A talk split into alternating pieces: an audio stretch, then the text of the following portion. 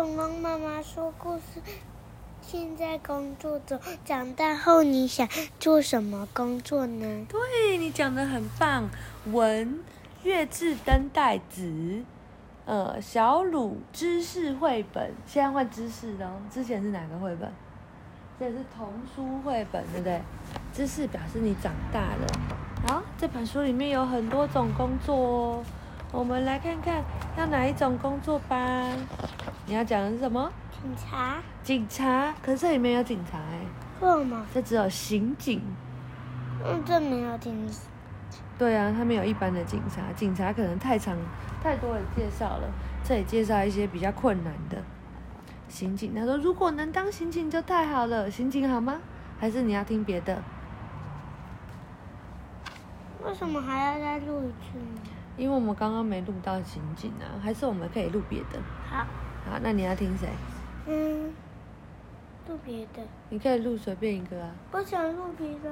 嗯，你不要讲这本书了。啊，我要。啊。那你不是说要录别的吗？录别的人呢？好吧。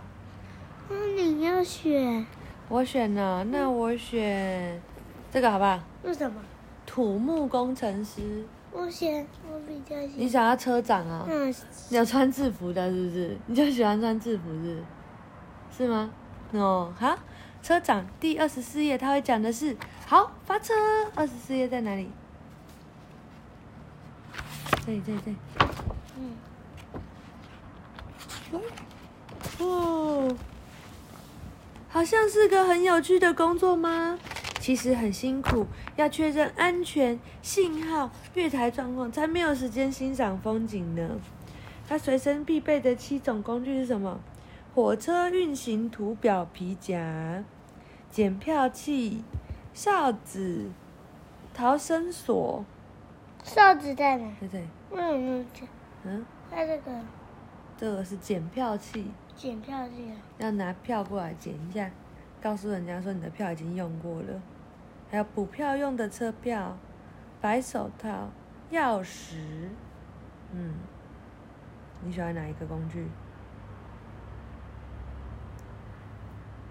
对，检票器。你喜欢检票器啊？哦，好哦。他说：“我想当车长该怎么做呢？我从铁路学校毕业之后就进入了这家公司工作。首先，你必须要在车站工作。”然后参加车长考试合格才可以哦，还需要在蓄电所实习，最后才能到现场工作。哎，他说，可以马上记住所有的站名吗？考试前可真是辛苦，不管是睡着还是醒着的时候，都反复的出声背着站名，太多站了。然后每次都在同一辆车上工作吗？不，每天必须在特急各站停车的电车。还有其他各种电车上工作，所以很紧张。他不会让你每天都开同一台车。比较辛苦的事是什么？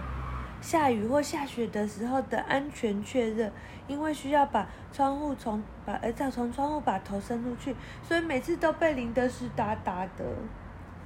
有没有说错过站名呢？呃，有哦。比如说把下一站的站名提早播报。不过这个时候，我会赶快订正错误。什么样的小孩适合当车长呢？开朗体贴的孩子，因为搭乘电车不只是健康的人，还有身体残障、生病的人也都是乘客哦。用心注意各式各样的客人是一件非常重要的事哦。我们看他的工作怎么样，好不好？